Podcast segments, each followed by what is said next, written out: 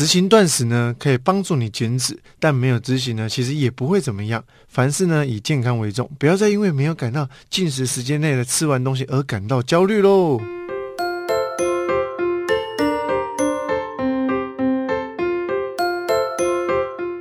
欢迎收听 JR 健康新干线，我是营养师 Ricky。大家好，我是今天的主持人，我是白白。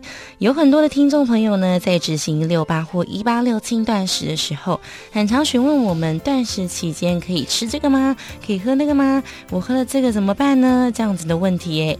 所以今天我们这集要来带来的就是断食 Q&A，拜托你要带着轻松的心情执行断食。没有错，其实断食呢，它只是控制我们吃东西的时间，它不是什么神奇的魔法。主要呢，我们还是要控制我们一整天进食的一个热量，这才是核心的技巧。还记住一件事情：有做有加班，没做不会怎么样啦。那既然如此呢，我就来代替所有的广大民众们，好好的来问一下营养师 Ricky，请问一下，我们来问个问题一，然后问题十，好不好？今天应该会有一个实体题目。哇，好多。好。哎，这个话不多说啊，咱们就进入正题了啊。问题一，请问断食期间刚好没办法吃早餐，不吃早餐不会不好吗？其实呢，在我的认为啊，我觉得早餐非必要性的，只是大家被制约了，认为说，哎，早餐呢就是一定要吃啊，吃了早餐才有体力。但是我认为这件事情它是会有两类人的，一一类人是适合吃早餐才会有精神，一类人呢其实不适合吃早餐。我自己呢，就属于第二类的人，我就是属于那种吃完早餐之后去工作，反而是比较疲乏、比较倦的。那尝试断食之后呢，诶，发现早上我更有精神了。所以其实没有吃早餐不代表不好，但如果你不吃早餐会感到不舒服，那你就吃早餐没有关系。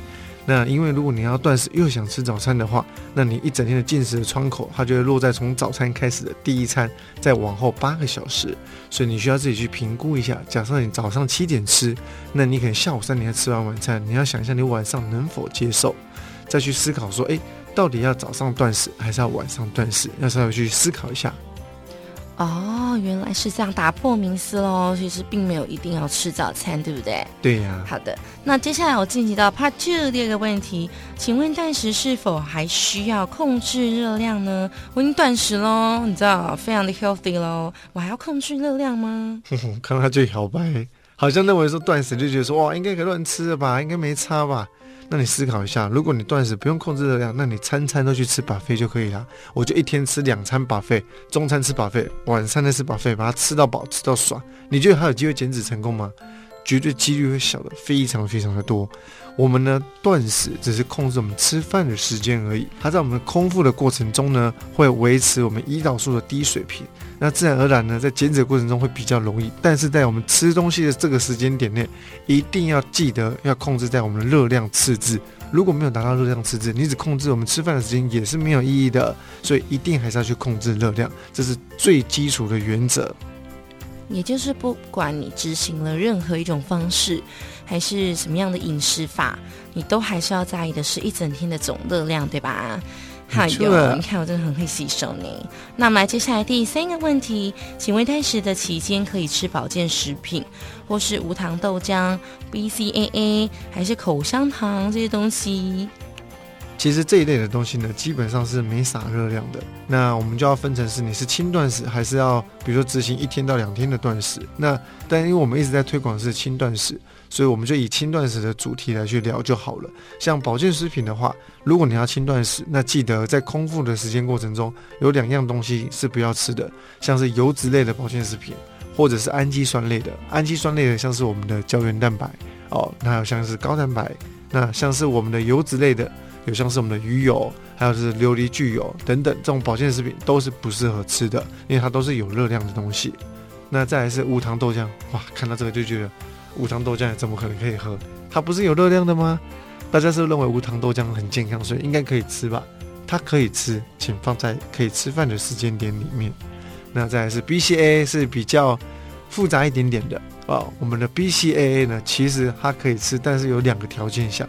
你的体体脂肪非常的低，第二呢是你在重训，刚好又在空腹的过程当中，你才可以去摄取，不然一般人我认为说你可以不用摄取 BCA 也没有关系。那如果真的很想喝个东西，其实 BCA 也是勉强可以接受的，因为它热量可能只有四到五大卡。那你在运动过程中很快就可以把它消耗掉了。可是我认为才一天的轻断食就不要再喝 BCAA 了吧？那口香糖呢也是可接受范围。很好，各位同学有没有认真听啊？接下来我们要到 question number four，请问空腹喝咖啡会伤胃吗？会不会影响血糖呢？空腹喝咖啡呢，确实对我们的胃呢是比较不舒服的。可是呢，就会有两一类的人，就是一类会真的会胃食道逆流啊，甚至是胃痛啊，甚至是会胃痉挛等等。那有一类人是觉得，哎，无感了，我真的还好，不会怎么样。这是因为。他们对咖啡的耐受性是不一样的，所以你要看说你平常喝咖啡会不会胃痛。如果会的人，你可能不适合在空腹还喝黑咖啡。那再来，咖啡呢，它热量一样，就是我刚刚前面讲的四到五大卡，热量非常非常非常的低，再加上它不会影响我们的血糖，所以它很适合在我们空腹的过程中去喝，甚至断食的时候，你可以喝的就是水、茶、黑咖啡，记得都要无糖，不加奶，也不加奶精哦。我就觉得黑咖啡不好喝。哎，不要说黑咖啡，没有个咖啡可能够入我的眼。我完全不喝咖啡，我不懂咖啡到底有什么好喝。你可能年纪还不够大，你太年轻了，不懂咖啡的好。哇塞，今天干啥？求生欲很强哎你。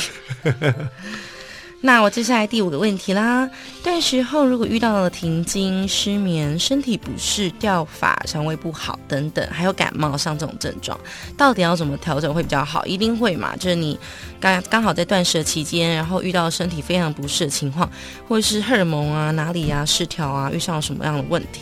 那这样子的话，他要怎么调整比较好？例如继续，然后因为这不影响，还是呢，他要先暂停几天，还是他必须停止了？我认为呢，这个断食这个框框呢，它可以放入任何的你想改善的方法，比如说减肥，比如说呃，比如说积极向上等等，或者是去运动啊。那造成后面等等不舒服的状况，该如何调整？你都已经有不舒服的症状了，请先麻烦把症状给处理好，再来考虑你想做的事情。减肥不是优先要点，健康才是最重要的，健康排在减肥之前，所以先把健康顾好，再来看后面的。那如果断食遇到这些问题，你要去思考，说是断食造成的呢，还是什么原因造成的？先排解这个问题，再来去执行断食。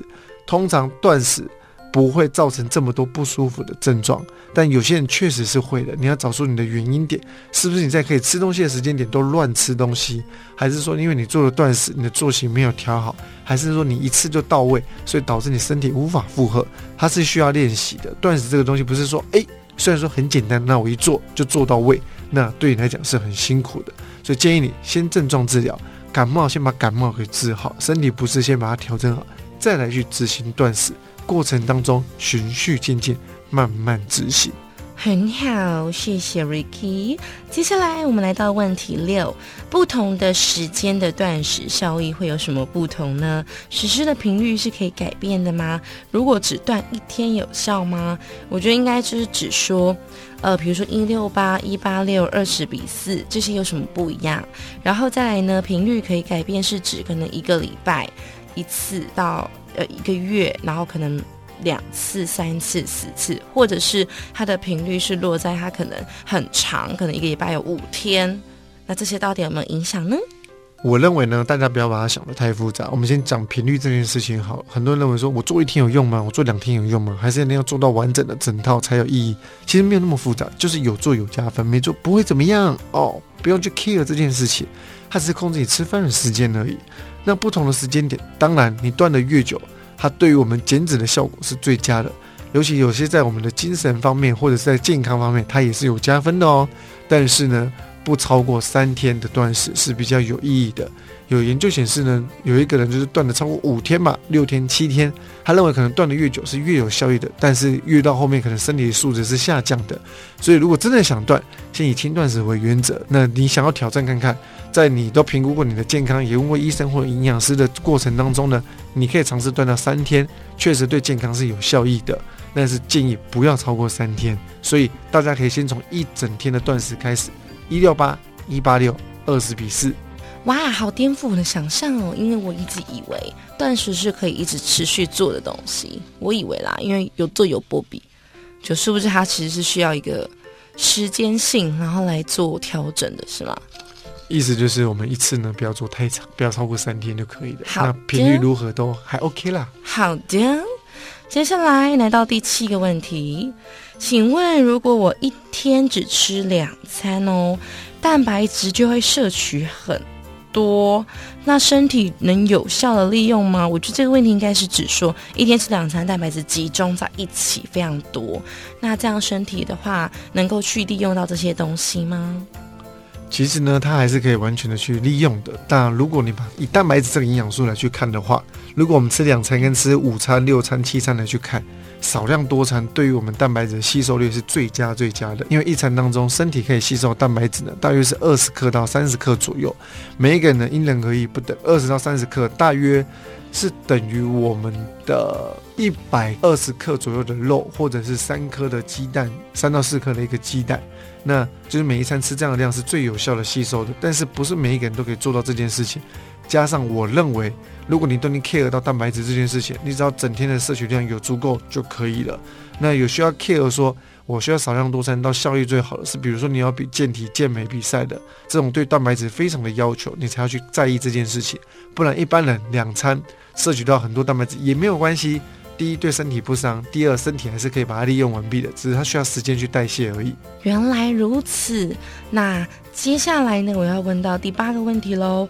断食如果已经执行一段时间之后，身体是不是会习惯它呢？会不会就没有效啦之类的？